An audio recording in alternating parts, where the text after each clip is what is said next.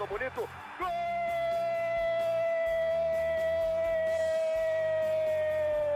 Uma grande jogada de Renato pela direita. Partiu Luan, dominou o lance, é bom, o lance é bom, o lance é bom, o lance é bom. Olha o gol, olha o gol, olha o gol. Golaço do Grêmio. Para Everton, chegou, fez a finta, outra boa jogada, cruzamento. Olha a chance, olha o gol, olha o gol, olha o gol, olha o gol, olha o gol. Gol do Grêmio!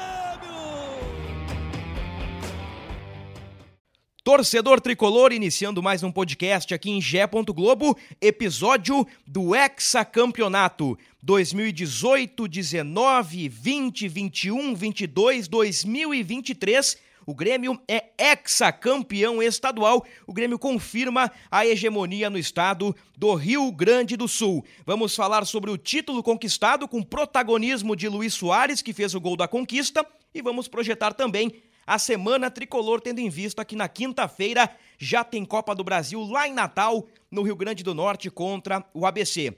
Estou ao lado da Keck, do Dado Moura, vamos juntos neste podcast. Grande abraço para ti, Keck. Fala, Bruno, Dado, torcedor gremista, ex-campeão, seis vezes Grêmio. Já imaginava que isso ia acontecer, estava bastante confiante, se confirmou. Foi, não, foi, foi, não foi fácil, né? Foi difícil, uma partida complicada, mas o Grêmio confirmou a hegemonia do Estado há seis anos já mandando aqui e o torcedor tem que se orgulhar de uma campanha quase perfeita do Grêmio. Como diz o Renato, só não foi perfeita porque a gente perdeu para o Ipiranga ali e o Grêmio não foi campeão invicto.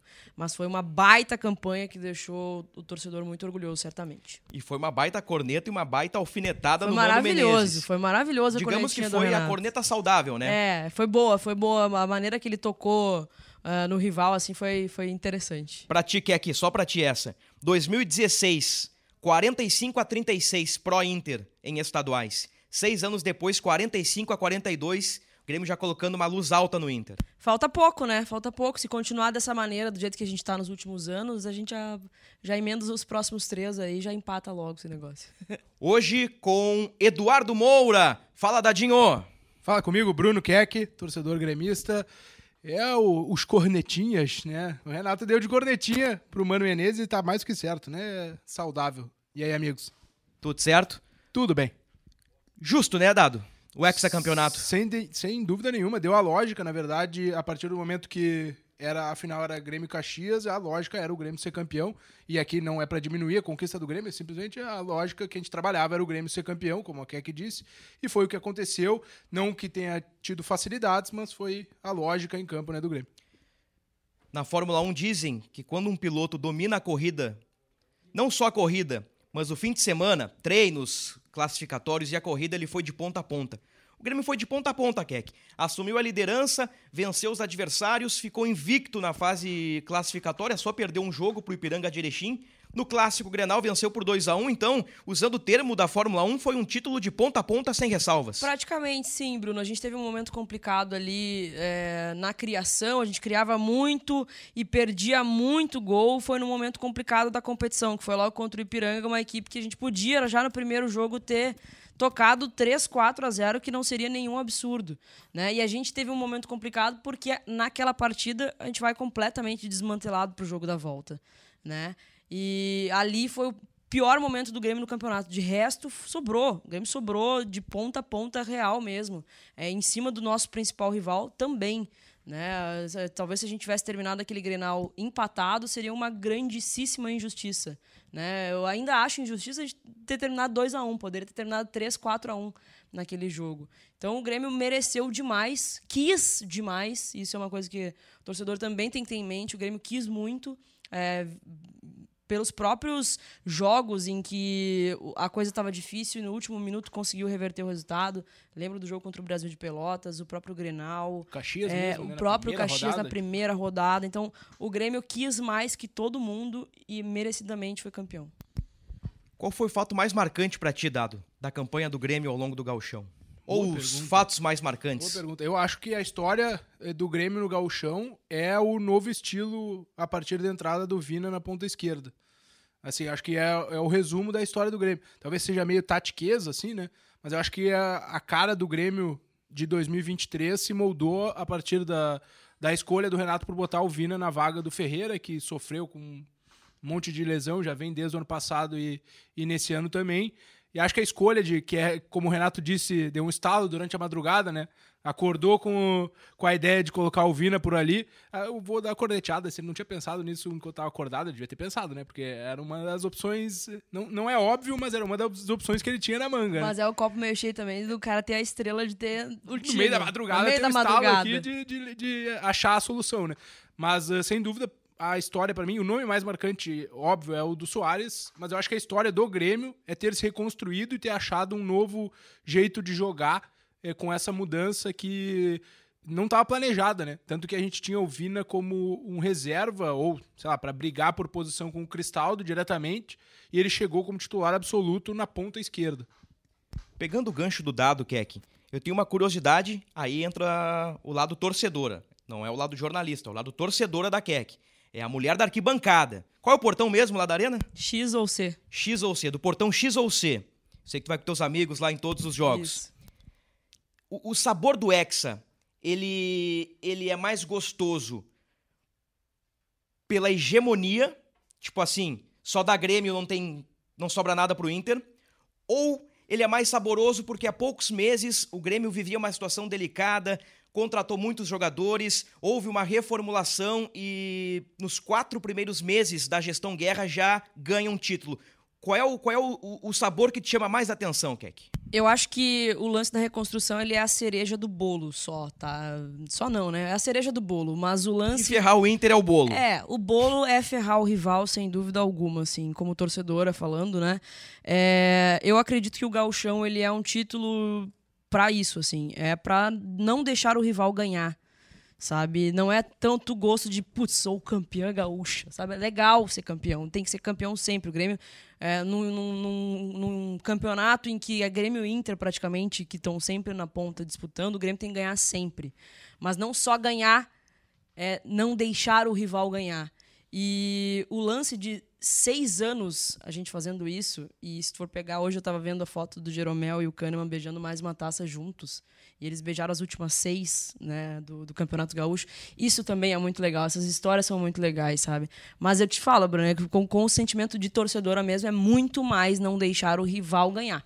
É a gente, o Grêmio, fazer a sua obrigação, o seu dever de casa de ganhar o campeonato, o principal campeonato do seu estado, né, da sua casa.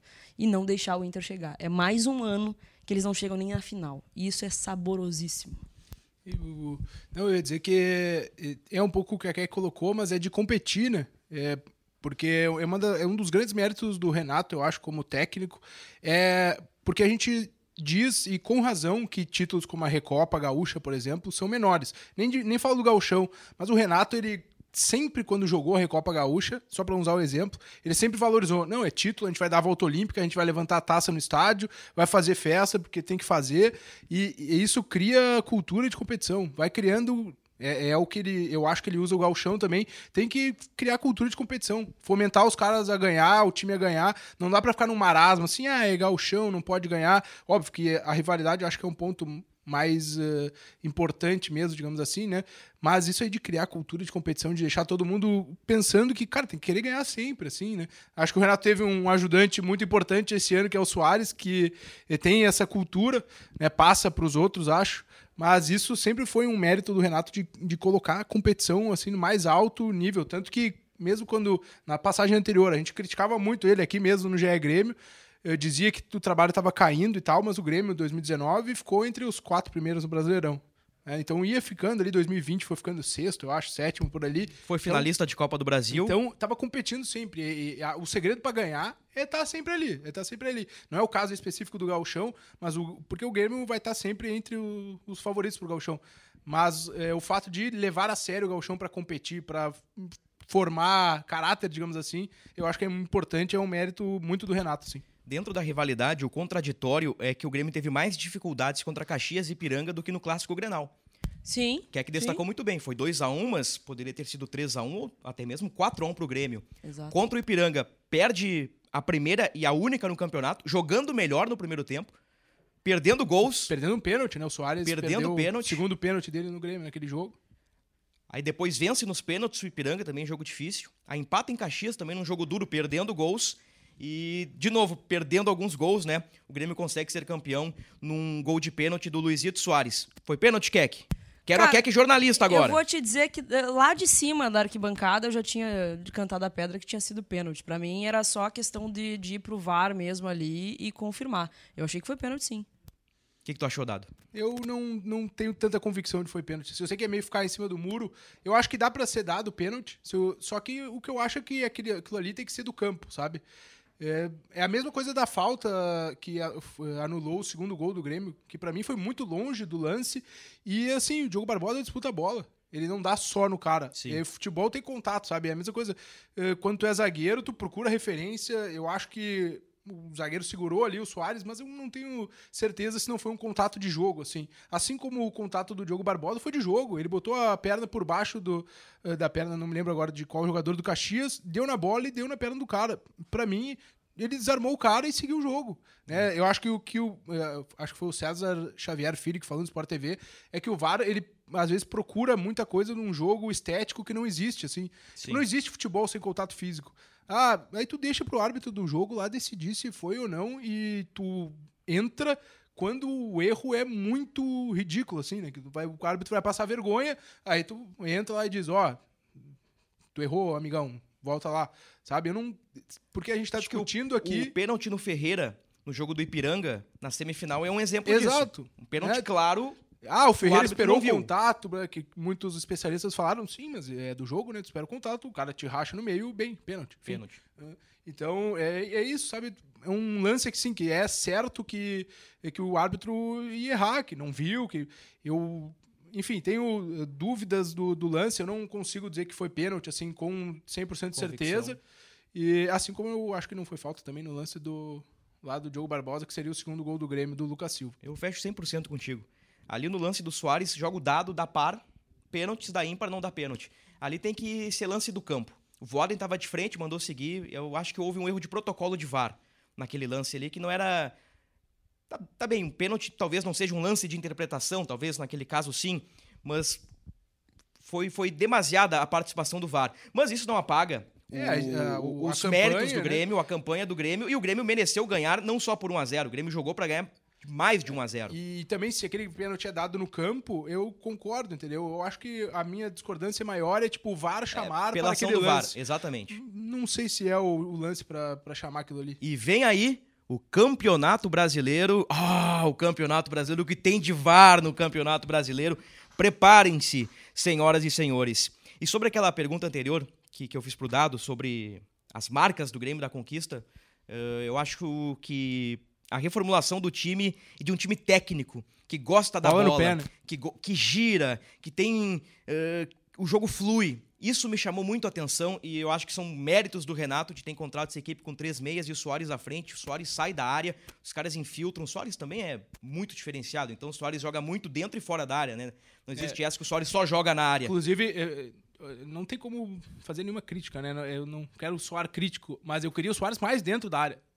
No Grêmio, eu acho que ele tá saindo. Não é que tá saindo demais, é que ele é muito bom, ele pode jogar onde ele quiser, né? Ele pode ser o camisa 10 do Grêmio, meia, mas eh, queria o Soares mais dentro da área, letal, Ele é fazendo fome, gol. né? É, tipo, pra mim, assim, o- a quantidade de gol que o Grêmio cria, ele podia estar fazendo mais gol ainda. Podia. Eh, eh, quantidade de chances, perdão, que o Grêmio cria. Sabe, ele podia estar fazendo mais gol, mais gol. Não só o Soares, né? É, o próprio o Grêmio como um todo Grêmio podia um estar todo. finalizando melhor. Mas sabe, eu, ah, eu queria ver o Soares só que fique parado ali na grande área, tipo, que a gente eh, via o Romário fazer quando ele era veterano, 40 anos, brasileirão, e fazendo o gol todo o jogo, assim. Mas é um. É um. Enfim, um preciosismo. É óbvio que o Soares joga muito, pode sair, pode ajudar o time abrindo espaço. Tem um monte de, de, de maneiras de ajudar, né? Não é só fazendo gol, mas enfim. O Grêmio tem 18 jogos no ano, né? Soares tem 11 gols e 4 assistências. 15 muito. participações diretas em 18 jogos. É quase. E O dois Soares jogos- entrega um gol por jogo, e dois- quase. e ele Dois jogos ele todas, né? ficou fora, né? Dois Ah, jogos tem mais ele essa, fora. né? Então, assim, ó, a rigor, pegando os jogos que o Soares foi preservado, uns dois ou três, três ou quatro, ele deve ter em média de. Ele entrega um É. gol por jogo. É Ele não, absurdo. ele não jogou contra São José, eh, Ipiranga, o jogo da primeira fase, e o São Luís. Ah, então em, é isso. Em. 15 Então ele participou 15. de todos os É. jogos. É. E tem a É. Recopa Gaúcha também que conta, né? Os três gols que ele fez. É um gol por jogo. é. É, É um uma gol por loucura, cara. É o, o que mudou a autoestima do gremista a contratação do Soares. Dá pra ver em todo, todo o contexto, todo o entorno, né? A quantidade do Grêmio vai chegar a 100 mil sócios semana que vem, se Deus quiser. Né? Com, É, com a tudo isso que que está tá acontecendo com a média, acho que já está em 94, 95, já é o maior recorde do, da história do clube. né? E o cara participando ativamente, óbvio que não vou te dizer que não dá, deu um friozinho na barriga, eu- ele ir lá pro pênalti, oh, meu Deus, era só o que faltava ele perder agora. E ele vai lá e confirma de uma forma super firme, sabe? O Renato, não, não sei se foi nessa coletiva agora ou na outra, rasgou elogios pra ele, o prazer que é trabalhar com um cara dele, com um cara como ele. Então, assim, é, foi extremamente bem acertado. E, e não é só pro torcedor do Grêmio, assim, a gente que trabalha também é fica é diferente do teu Luiz Soares entre nós, assim, sabe? Nos dá um milhão de possibilidades de, de conteúdo para fazer, então é muito legal mesmo e para dar um assim um exemplo, né? O Grêmio não tá na Libertadores esse ano, por exemplo, né? Tá com o recorde de sócios no momento. É, quando foi tricampeão, o Grêmio foi, foi o momento que bat- tinha batido em 92,700, que era o, o recorde anterior. Então, é, acima do, do boom do título da Libertadores, né, do título da- do Tri da América, é, é o momento atual com, com o Luizito. né? Ô, ô Keke, ainda sobre o título do Grêmio, eu queria te ouvir sobre o ambiente. No entorno, dentro do estádio, pós-título, como é que foi a festa lá, como é que foi a loucura? Cara, muito, muita gente, muita gente mesmo. Eu sempre deixo pra chegar ali por volta de duas e meia, ah, quase três horas. Tinha muita gente na esplanada. Foi difícil de chegar na arena eh, com o carro no estacionamento lotado. Galera muito no clima já, desde cedo fazendo churrasco no entorno. Já estavam de uma galera mais pra lá do que pra cá, já na esplanada, né? Daquele jeito, já querendo curtir a festa. Dentro do estádio, viu a galera meio tensa também na arquibancada, porque o jogo, o Grêmio ia criando algumas oportunidades e a coisa não ia acontecendo. E aí eu já via um burburinho do tipo, tá cheirando pênalti, será que a gente vai ter que ficar aqui? Acho que o negócio vai acabar né, indo pro, pro, pros pênaltis de novo, só que faltava, parará. Mas também uma galera muito confiante. Foi uma festa muito bonita, acho que foi é o recorde de público da temporada, Da temporada, né? sim. 51. Acho que o ano passado também não teve 51 mil. Eu acho que o Não- máximo foi não teve, 50 é, mil e acho alguma teve, coisa. não. É, então foi muito, foi muito legal mesmo, assim. Depois aquela extravasando, a galera extravasando, feliz, é, ainda provocando muito o rival também, né? Além do é campeão, se, é, vinha logo depois a frase e o Inter não foi campeão de novo e tal. Então, cara, eu, eu, eu sinto assim que o momento do torcedor é de muito orgulho do que o Grêmio construiu e se reconstruiu, né? Porque nem o gremista mais otimista, talvez, imaginava que o cenário, depois daquela partida contra o Náutico, que o Grêmio subiu, né? Não fez mais que a sua obrigação, mas ainda assim, muito aquém daquilo que a gente esperava por, por se tratar de Grêmio. E imaginar que meses depois o cenário ia estar tão favorável. Pra cima, assim, né? Tão positivo. positivo. Tipo, com um cara tipo Luiz Soares. é, Exato. boas contratações, né? Tipo, Cristaldo, Carvalho, PP. Pra mim, são as... é, óbvio, tirando o Soares, que é horas concurso. Mas são os três as melhores contratações do Grêmio, assim. Todas que o Grêmio teve que investir. Em um momento muito difícil financeiro. Mas todas jogadores de qualidade num setor vital ali pra... Para o time, né? Até pra esse estilo aí que, que o Renato gosta de jogar. Surpreso estou com João Pedro.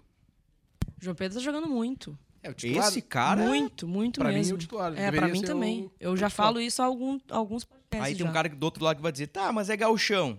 Mas aí eu posso entrar na linha. Bom, tem gente que no mesmo gauchão jogou muito menos. É, Então é, o João Pedro, pra mim, jogou mais que o Fábio. também. E acho que ganhou no campo a posição do Fábio, Também que acho. se recupera de lesão no momento, né? Também acho. E também, Bruno, eu acho que também muito pela, pela perspectiva que se tinha dos comentários, da crítica antes de ele chegar. Que era pra ser um cara que iria estar abaixo do Fábio, né?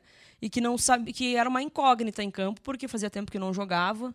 Não jogava desde agosto do ano passado, ainda pelo Corinthians. É, de julho, e ainda- no jogo da Libertadores, acho que contra o Boca. Contra o aquele E Boca, jogo. é, não- nunca tinha tido um, um grande momento, assim, né? Eu não, não sabia o que esperar dele, mas a, a nossa expectativa pela crítica já era, era muito baixa, assim.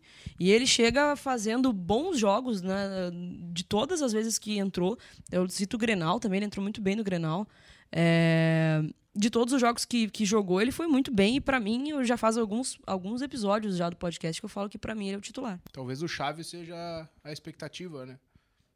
Chegar com a expectativa baixa. é- Exato. É, aí tá claro que o cara tem que, expectativa. Claro que o cara tem que responder em campo, mas se- quando chega com a expectativa baixa, ele consegue é, mostrar, eu acho, de maneira mais simples. Tem que, ele tem que ser o titular mesmo aí, até por, por vitalidade, assim. O Fábio, na teoria, é, na teoria não, na prática, né, teve uma carreira de mais é, hierarquia, assim, né? Jogou em grandes clubes na Europa, jogou, competiu talvez em, em alto nível, é, um nível maior que o João Pedro.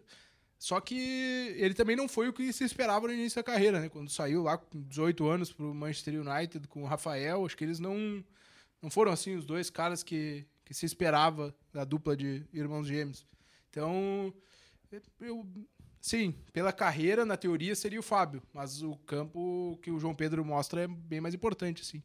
Adriel, João Pedro, Bruno Alves, Kahneman, Reinaldo, PP Carbajo, Bitelo, Vina, Soares, esqueci alguém. Bitelo, Cristaldo. Vina, Cristaldo e Soares. O Grêmio sai do gauchão com o time na ponta da língua. Qual é o meio campo? Começa por quem? Uh, PP, E Carbajo. Ah, o PP, tá. Não joga PP, joga Vilha Sante. Eu acho Tá, que o Grêmio tem um é. bom reserva imediato Isso, aí. isso. Bitelo, Cristaldo, Vina e Soares. É, não, eu acho que é- o Grêmio tem um time competitivo É. e de bom nível para começar o Campeonato Brasileiro.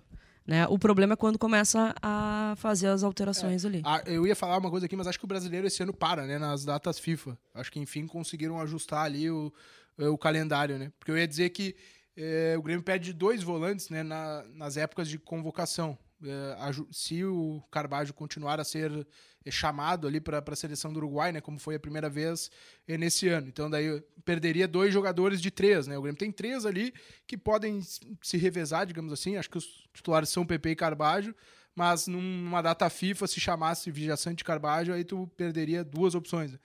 É, mas, enfim, se parar. Eu acho não, o Campeonato Brasileiro vai parar esse ano, então aí é um prejuízo menor, menor um prejuízo que não existe, na verdade, para o Grêmio. Então dá para, pelo menos nesse ponto, assim, né? Porque o grupo ainda, para competir no brasileiro, né, é, é curto, me parece, assim, né? Tem o primeiro volante que tu tem como um reserva imediato. É, se o Ferreira se recuperar bem, tu tem um atacante reserva. E tem o Natan agora, que é.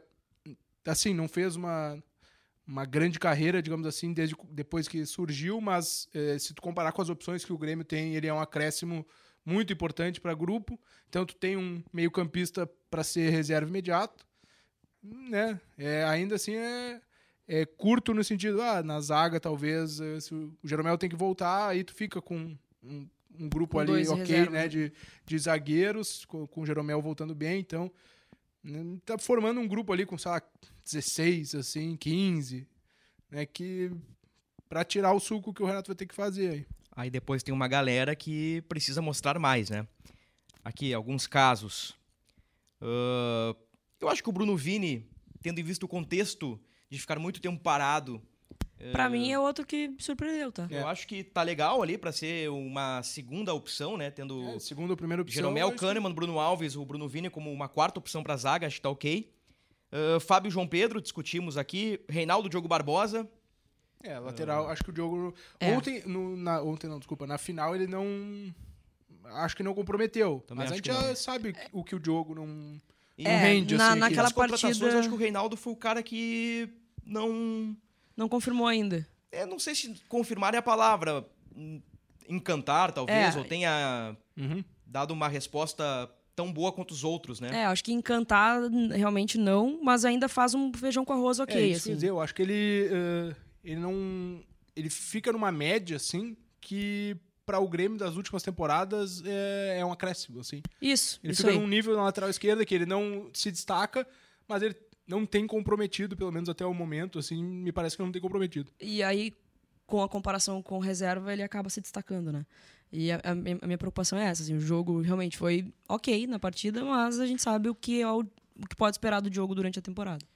Falamos aí do sistema defensivo do Grêmio, né? Lembrando que pro gol, além de Adriel, tem Breno e Grando e o Felipe Scheibig. Ali no meio campo jogam Carbajo e PP. Tem o Vilhaçante também. E o Lucas Silva como uma quarta opção. Nas meias, Bitelo, Cristaldo e Vina. Agora tem o Natan. Então o Grêmio ganha um jogador de, É, de, e- de- de jerarquia, como dizem nossos irmãos, né? E a- ao mesmo tempo, eh, não dá para esquecer também que o Bitelo se firmou mais à frente, mas na necessidade, tu pode agregar Pode. ele no grupo de volantes, entre aspas, ali que a gente listou e, e recuar um pouquinho ele, né? Agora, o que me preocupa, eu acho que tem que ser uma prioridade do futebol do Grêmio, é reforçar o ataque, né? Tudo bem, tem Luizito Soares. Pô, tem o Luizito Soares, né? Tem o melhor atacante da América do Sul. Mas aí no banco, o, o Diego Souza tá fora, o André Henrique, contratado recentemente, é uma incógnita. Galdino e Gustavinho eu achei nível abaixo. O Gabriel Silva não correspondeu. O Ferreira tá no DM, o Jonathan Robert no DM. Então, assim, a gente viu aí que o Grêmio tem um ou dois reservas do meio pra trás, mas pra frente ainda carece alguma coisa. É, o que mais me preocupa também, uh, a gente precisa de um reserva pro Luizito, né? Porque não, a gente sabe que não vai poder jogar todos os jogos durante a temporada. E as pontas também, né? É, De todos esses essas contratações aí pra para essa temporada, o Galdino não confirmou, o Gustavinho pra mim, de novo, ele entrou muito, mal, né? muito Errou mal mesmo, demais errou ali, demais, não tem, ele não aberto, tem Né? Era uma- um, um momento... ele não tem, parece que ele não tem recurso. Ele fica com ah, trabalhando com o mesmo pé e ele gira, sabe, nele mesmo. Ele não tem recurso, ele não consegue a- a- ampliar o leque, sabe? Isso me preocupou bastante ele, porque era uma contratação que o Renato, inclusive, chegou a falar eh, que queria Jovem ele e tal, que era jovem, né? que lapidava e tudo mais, mas ele não tem me demonstrado nenhum recurso de que pode ser uma opção do banco. Né? Quem dirá ser uma solução. Então, é, o que mais me preocupa hoje, com a chegada do Natan, que tem ali, né, como ainda ter um- uma opção de, de meia, sem dúvida é, são as pontas e o, e o, e o centroavante reserva do, do, do Soares. E eu quero. é, óbvio que tem que ter calma, não é solução, mas eu gostei do Zinho, da maneira como ele entrou Ah, tem o no- Zinho na também, final. Bem lembrado. Eu, eu achei que ele entrou bem no jogo, ele entrou muito melhor que o Gustavinho. E. Enfim, não decidiu, não fez, mas eu acho que participou bem quando, quando foi colocado ali. É, ele seria, né, digamos assim, uma terceira, quarta opção se o Ferreira tivesse aí, e aí, dependendo mais um ou outro jogador ali é, que poderia estar na frente, o próprio Gustavinho ou o Galdino, a partir da hierarquia que o Renato montar ali. Mas eu acho que ele não é solução, não vai sair driblando 12 caras e fazer o gol contra o Flamengo. Mas eu acho que ele é um cara para grupo que é bem interessante, assim. Para a primeira temporada, para primeiros momentos no, eh, no grupo principal, eu acho que ele Meio- tá apresentando Meio de sopetão, né? do nada, né? Do nada, pegou o veio. Zinho do- do Exato, não era, não era projeção para ele estar É. no, gru- no grupo principal nesse ano, é, né? E ele apresentou aí no gauchão e no, no dia a dia, nos treinos lá, um rendimento bem, bem, bem considerável, assim. Eu, eh, acho que tem margem para ele crescer no Brasileirão, acho que ele pode ser usado no Brasileirão aí. Nas próximas horas, o Grêmio vai divulgar um boletim médico a respeito de Reinaldo, que machucou o joelho na vitória contra o Caxias. O Reinaldo, depois do jogo, explicou o lance. Ele falou que, o- que o pé travou um pouquinho no campo e o joelho deu uma espichadinha. Então, só com ressonância magnética. Se o Reinaldo for vetado, não joga quinta contra o ABC, vai Diogo Barbosa. E a terceira opção na hierarquia, o Cuiabano, também tá machucado. Cuiabano que vinha jogando muito bem no time sub-20. O Grêmio faz uma campanha bem sólida no Campeonato Brasileiro Sub-20. Gol e gol, né? O, o Cuiabano veio muito bem e o Cuiabano teve uma lesão ah, complicadinha. Então o Grêmio, confirmando a lesão do Reinaldo, fica só com o Diogo Barbosa aí pra essa maratona de jogos de Copa do Brasil e Brasileiro. Cuiabano, se eu me lembro bem da mensagem que o Grêmio mandou aqui, era uma lesão mus- muscular com uma lesão de joelho, É. assim, foi um meio que um combo. Uma, duas, leso- é. duas lesões em uma. em uma. É. Então, realmente não é uma coisa tão simples assim pra voltar rápido assim, né? Renato Portaluppi completou 700 jogos pelo Grêmio, somando carreira de jogador e carreira de treinador. Como técnico, 438 jogos, 231 vitórias, 115 empates, 92 derrotas. É um belíssimo aproveitamento de Renato Portaluppi, que pelo Grêmio, como treinador, tem nove títulos. Gauchão de 2018, 19, 20 e 23. A Recopa Sul-Americana de 2018. A Recopa Gaúcha de 19 e 23. A Copa do Brasil de 16. A Libertadores de 2017. E podemos colocar na conta aí, que eu acho que não é uma vitória, é uma derrota, mas é um fato muito marcante para o Grêmio. Vice-campeão do Mundial de Clubes de 2017, perdendo só para o Real Madrid do Cristiano Ronaldo, e o Cristiano Ronaldo jogando muita bola naquela oportunidade, né? Então é uma, é uma trajetória simplesmente inacreditável deste homem, Keck. Na carteira de trabalho do, do Renato deve ter lá o cargo fazer o gremista feliz. É pra, foi para isso que ele nasceu, assim. Achei que ia dizer que era técnico do Grêmio. Do Grêmio, não. Ele nasceu para fazer o gremista feliz, tanto como jogador, como treinador. É incrível a história que o Renato tem no Grêmio. Não é à toa que tem uma estátua na frente da arena, não é à toa que é o maior ídolo da história do clube. É, tem que ser idolatrado mesmo. Claro que tem, não dá para passar a mão na cabeça sempre. Algumas críticas precisam acontecer, mas é um cara que nasceu pra, pra gente, assim. Eu, parece que é um casamento quase perfeito entre clube e profissional, sabe? É muito legal ver o Renato levantando mais uma taça, é muito legal ver ele fazendo uma cornetinha na, na coletiva, ele com a filha dele, família, trazendo as famílias todas para dentro do, do, do, campo. Eu, como gremista, assim, fico muito feliz com, com todo esse contexto, com toda essa história. Eu não sei se tem outro clube brasileiro que tenha uma história tão bonita quanto a do Renato com o Grêmio. A gente pode falar do Zico com o Flamengo, mas não é a mesma coisa, porque não ganhou como, como treinador. A gente pode falar do Rogério Ceni que tem uma história absurda. Quando o Rogério Ceni ganhar 10 títulos pelo São Paulo, né? Pode acontecer, daqui a pouco o Ceni é empilha é títulos. Né? No momento, mas o momento é ruim. Então, assim, não, não tem assim, uma história chegue próxima ao a do Renato com o Grêmio, assim, é realmente muito bonito e tomara que ele consiga uh, conquistar ainda mais, assim, porque é o casamento perfeito, sabe? É um, uma, parece que a gente nasceu um pro outro, assim, sabe? É muito legal, realmente. Colocar, né, dos 10, dos 9, Bruno, o Renato é o segundo técnico mais vitorioso da história do Grêmio. Né? Com esse gauchão, ele desempatou com o Filipão. Né? Ele, com a Recopa Gaúcha, ele tinha empatado é, com o Filipão oito títulos. O Filipão acho que tem conquistas é, mais relevantes, né? porque tem... Não, tem uma Copa do Brasil, mas tem o Brasileirão é, junto. Mas enfim, isso é irrelevante, é número aqui absoluto. O Renato chegou a nove e ficou a um do Foguinho aí, né? Então, se conquistar mais alguma coisa nessa temporada, ou ficando para a próxima mais um título em 2024, ele iguala o, o Oswaldo Rola, o Foguinho, que é o técnico que, com mais títulos da história do Grêmio.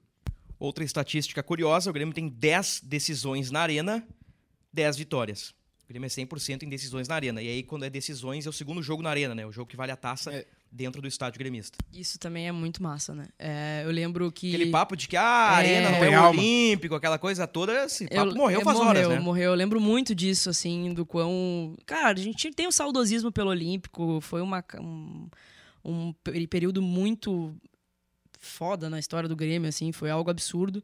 Uh, mas a mística da arena ela já aconteceu. Né? E já aconteceu faz bastante tempo já. É muito. É incrível tu ter 10 oportunidades de ganhar um título dentro da tua casa e tu confirmar as 10. Isso é, que são mais, na verdade, né? A gente pegou o recorte aí para ficar bonitinho do time é, profissional masculino. As gurias ganharam na é, arena já. também. E o time sub-23 do Grêmio, quando existia, ganhou o Brasileirão de Aspirantes na arena também. Então. É, contra o Ceará, não foi?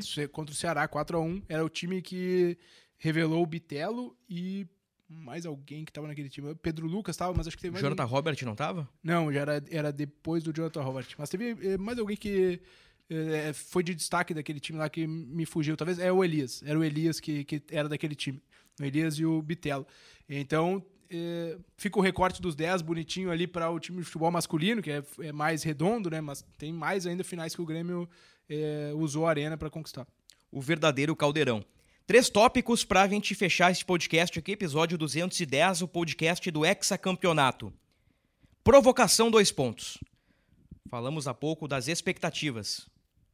Luiz Soares manteve a expectativa, está dentro da expectativa ou Soares foi acima da expectativa com as suas 15 participações em gols? Cara, eu acho que se tratando de Soares, ele manteve a expectativa.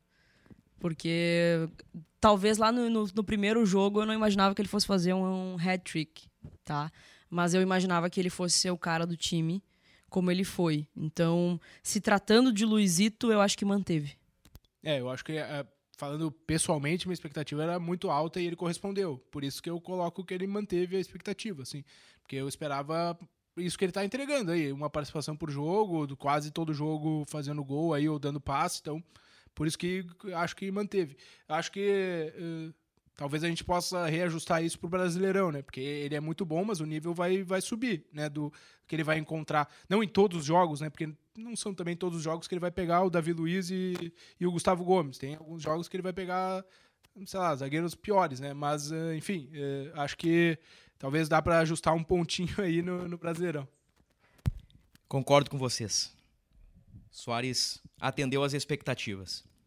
Segundo tópico, Renato disse que o Grêmio não deve para ninguém no futebol brasileiro. Essa afirmação é verdadeira ou existe algum time no Brasil jogando mais do que o Grêmio? Não, existem alguns times do Brasil jogando mais que o Grêmio. Quais? Ontem eu assisti Fla-Flu, foi um baita jogo, um baita jogo mesmo, Fluminense, um time muito honesto, que eu não sei se não tá jogando mais que o Grêmio hoje. É, eu, eu Tá. acho que tá. É, então, desculpa, mas acho que o Fluminense tá jogando mais que o Grêmio. então assim, eu acho que vamos se acalmar um pouquinho, tem, eu vejo o Flamengo, vejo o Flamengo, eu não, não, não consegui assistir tanto o Galo, mas acredito que esteja também, né, foi campeão mineiro, acredito que esteja também O correspondendo. Galo tem números bons, acho que o Cudê ganhou 11 de 16 jogos. É um número assim, é um número bom, mas é um, Atuação não é não, tanto, não né? convence Sim, muito, sabe? sim. Não é muito bonito de ver jogar. O Fluminense eu fecho 100% contigo. É, foi Acho que o É, Palmeiras ótimo, também, né? Palmeiras, o Palmeiras. Porque o Palmeiras nunca é um jogo que tu. Ah, tu diz que, que jogasse É. com o Palmeiras. O Palmeiras ganha de todo mundo e faz 4x0 na final quando tava perdendo, e com uma Exato. naturalidade que, né? É, não dava nem pra contar que eu já já sabia que o, que o Palmeiras ia amassar, entendeu? É, ia reverter o resultado. Tem times que jogando mais que o Grêmio, sim, mas que o Grêmio pode fazer frente, eu acho que pode. É, não tá muito desgarrado, né? Eu acho que o Fluminense joga mais bonito e mais, assim. Tem, pô, tem jogadores grandes também, né? Acabou de estrear o Marcelo aí, eh, tem o André, tem o Cano fazendo gol todo jogo. É, o grande lance é que eu acho que o Grêmio consegue competir com o Fluminense. Eu não acho que seja assim, Isso tipo, ah, dá pra, o Fluminense vai passar por cima do Grêmio. Não, o Grêmio compete com o Fluminense e bem, assim. Bem. Só que ah, acho que o Fluminense tá jogando, tá num nível de atuação acima do Grêmio. Num olhar nacional, eu acho que o Fluminense joga ah, nesse, método dinizista, assim, um futebol bonito de se ver, um futebol agradável, um futebol campeão carioca, né? Metendo quatro no Flamengo na final. Mas ele não tem aquele ar de time imbatível, como, por exemplo, o Flamengo do Jesus tinha e como o time do Abel Ferreira tem jogando em São Paulo. Ah, não, não digo imbatível, assim, mas tipo, poxa, vai ser dureza jogar com esses caras. O Fluminense não tem essa visão, embora pode pa- parecer uma contradição, assim, mas o Fluminense joga um futebol bonito, mas ele também deixa jogar. Então pega um Fluminense um do Diniz contra o Grêmio do Renato, se é um jogo pra 2 a 2 3 a 3 pelo menos na teoria, né? Um jogo pra muitos gols. É, dá mais um Cano e um Soares no, Pô, no imagina mesmo que duelo maravilhoso mesma, esse aí. dividindo o mesmo campo. Eu acho que ah, na pergunta do Soares, o, o, o, o Fluminense ele é, vai além da expectativa.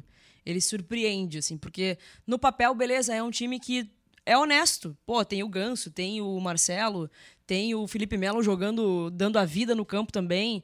Tem, Tem o ex-gremista David Braz. David na Braz quarta zaga. ontem, eu vi. O Joe Fábio, Arias. o Fábio, o Fábio jogou muito ontem. O Fábio jogou muito ontem. Então, assim, no Goleiro papel Fábio. ele é um time que tu. Interessante, tu vai, eu quero ver jogar. E no campo tá confirmando. Eu não sei, eu não, não consegui acompanhar o, o Campeonato Carioca em todo, mas a superação que o Fluminense teve ontem, beleza, é um clássico. Clássico é diferente, te- teria que virar o, o, o resultado, mas a superação que o Fluminense teve foi muito interessante. Só que o Grêmio também está tendo essa expectativa de, de não aceitar a derrota, de buscar a vitória até o final. Então acho que é- seria uma, um embate bem legal de assistir. Nas minhas férias, acompanhei em loco no Maracanã Fluminense 7, Volta Redonda 0. Ali foi minha primeira experiência dinizista uh, ao vivaço, assim. E o Diniz tem um problema, né? O Diniz é meio garrafa pet. Depois vai que é? perdendo gás. Acho Tu que, com, acho que com o São Paulo foi bem nítido, assim. É. Ele faz times honestos, que não tem aquela expectativa gigantesca, jogar. Mas depois de um tempo ele vai perdendo um pouco Mas- do gás. Mas assim, ó, eu acho muito bom ter um Fluminense do Diniz, ter o Palmeiras Também do Abel, acho. ter o Grêmio do Renato. Eu acho que puxa pra cima o, o nível do futebol brasileiro. E, cara, isso é muito bom pra todo mundo. Tem uma coisa. Não, tem, concordo. tem que pegar os números, mas eu tenho a impressão assim que os duelos do Renato com o Diniz, o Renato sempre. Não tem nada a ver, né? Outros contextos, enfim. Mas o Renato sempre foi bem contra o Diniz, assim. É, Eu lembro lem- de um. Lembranças na cabeça, mas eh, que, ele, que ele tinha sucesso, assim. Teve um Grêmio 4, Fluminense 5 na Arena, que era Renato versus Diniz. A primeira passagem do Diniz pelo Fluminense.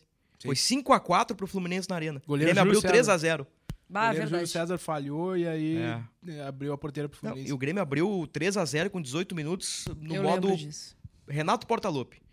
Toque de bola aqui, toque de bola ali, amassando o Fluminense. Teve golaço do Jean-Pierre, hoje ex-jogador. Depois o Fluminense virou o jogo. O dia vai voltar aí, pelo que a gente ouviu. Não pra onde, mas vai, voltar a jogar provavelmente na, a partir da janela do meio do. O, Olha aí. o que eu ia botar que é uma péssima notícia é que o Vitor Pereira deve ser demitido do Flamengo, né? É, Porque isso aí é. Isso aí puxa é uma- pra baixo o rendimento. Isso aí o Flamengo troca de treinador ali vai vai melhorar. Que é difícil o Flamengo piorar, Não né? tem como piorar, né? Não tem, né? Então o não. Flamengo é mais um rival aí. Não colocou o Inter na, entre os melhores, Keck. O que aconteceu? Cara, é que assim, o Inter. eh, cara, vamos lá, né? Mais uma vez o Inter não chega à final do Campeonato Gaúcho. Eu tava brincando na redação com o Claudinho, que é um colorado aqui da, da redação. De seis anos que o Grêmio é campeão, o Inter foi para duas finais. 2019 E e 21. E 21. 21. Duas finais. Isso é muito pouco pro Com tamanho do Papito Inter. e Miguel Ramírez. Isso.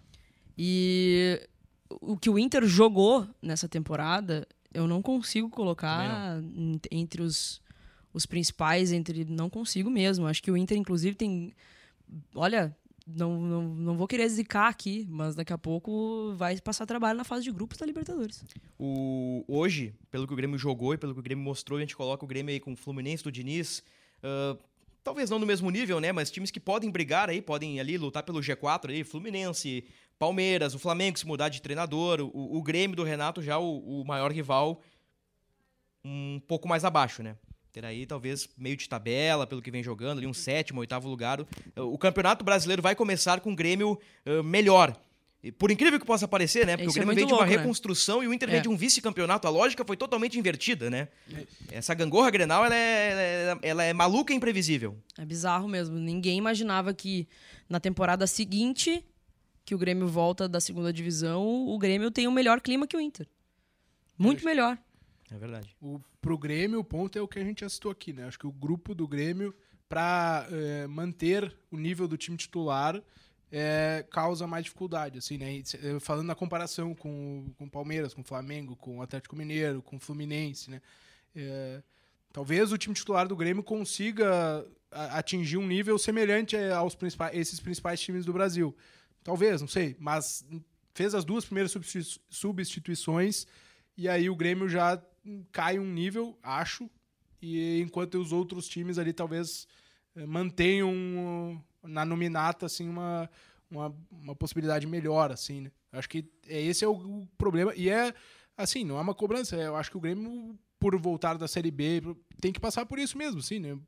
Não vai conseguir contratar a rodo, aí tem que ver se consegue acertar no André Henrique aí, talvez acerte no, no Natan a partir da chegada que é de graça, que o Atlético Mineiro fica com só percentual, o Grêmio consegue fazer uma contratação sem, sem pagar, sem gastar dinheiro, fora o salário, né? Mas enfim, eu acho que a gente saberia que seria difícil para o Grêmio né, se, se reconstruir, conseguiu formar o time titular ali com, digamos, três eh, reservas imediatos bons, e aí, né, para brigar com os outros, talvez fique a dificuldade. Por isso que eu acho que o Renato disse que quer o Brasileirão, né, que é que imagino que a torcida vai querer muito o Brasileirão também, mas eu acho que o caminho para o Grêmio eh, conseguir um título esse ano seria eh, que para mim já seria fazer uma vírgula uma coisa improvável se a gente pensasse no fim de 2022, no fim da certeza. Série B, é a Copa do Brasil. ó. Não, nós Acho falamos no podcast que o Grêmio 2023 era uma preparação para 2024. Exato, isso aí. E o Grêmio já chega em 2023 ganhando e com uma expectativa boa para as competições nacionais, embora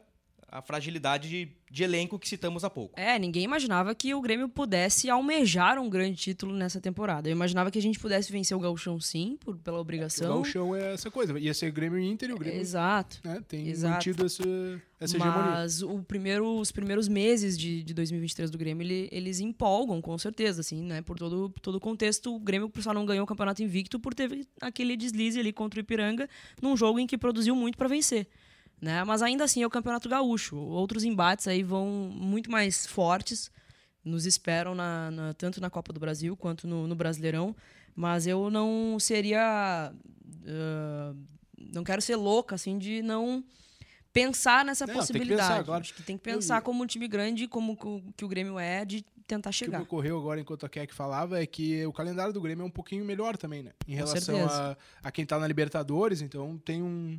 Por exemplo, na semana posterior à estreia do Brasileirão, né? Joga contra o Santos dia. É domingo, dia 16, é isso? É domingo, Isso, só Alfredo Giacone. Aí naquela semana seguinte ali é Libertadores. Então o Grêmio não joga. Aí. Vai a BH pegar o Cruzeiro no outro fim No de outro fim semana. de semana, Inter, Atlético Mineiro, Flamengo, Fluminense, esses clubes da Sul-Americana também vão estar São todos Paulo. jogando. São Paulo, Santos, vão É. todos Goiás, jogando. tá- né? Então, querendo ou não, isso é uma Bragantino. vantagem para se preparar para tu é, conseguir preparar o teu time titular ali sempre, né, com É, e assim, eu também levo de exemplo o rival, que o Inter chegou, foi vice-campeão brasileiro ano passado com um Perfeito. time extremamente modesto, né? E que conseguiu competir, surpreendendo todo mundo num esquema que o Mano conseguiu é, implementar e chegou ao vice-campeonato. Não chegou em nenhum momento a, a- a ser, a, né, cogitar Perto ser campeão Palmeiras. perto do Palmeiras, mas em 2019 também, com o Se elenco criou essa narrativa, mas É. eh, em termos práticos não aconteceu. com um elenco modesto em que o Kudê falava que era um elenco curto na época, também foi vice-campeão. É. Só não foi campeão por 20 centímetros lá do, do, do Edenilson, 41 anos.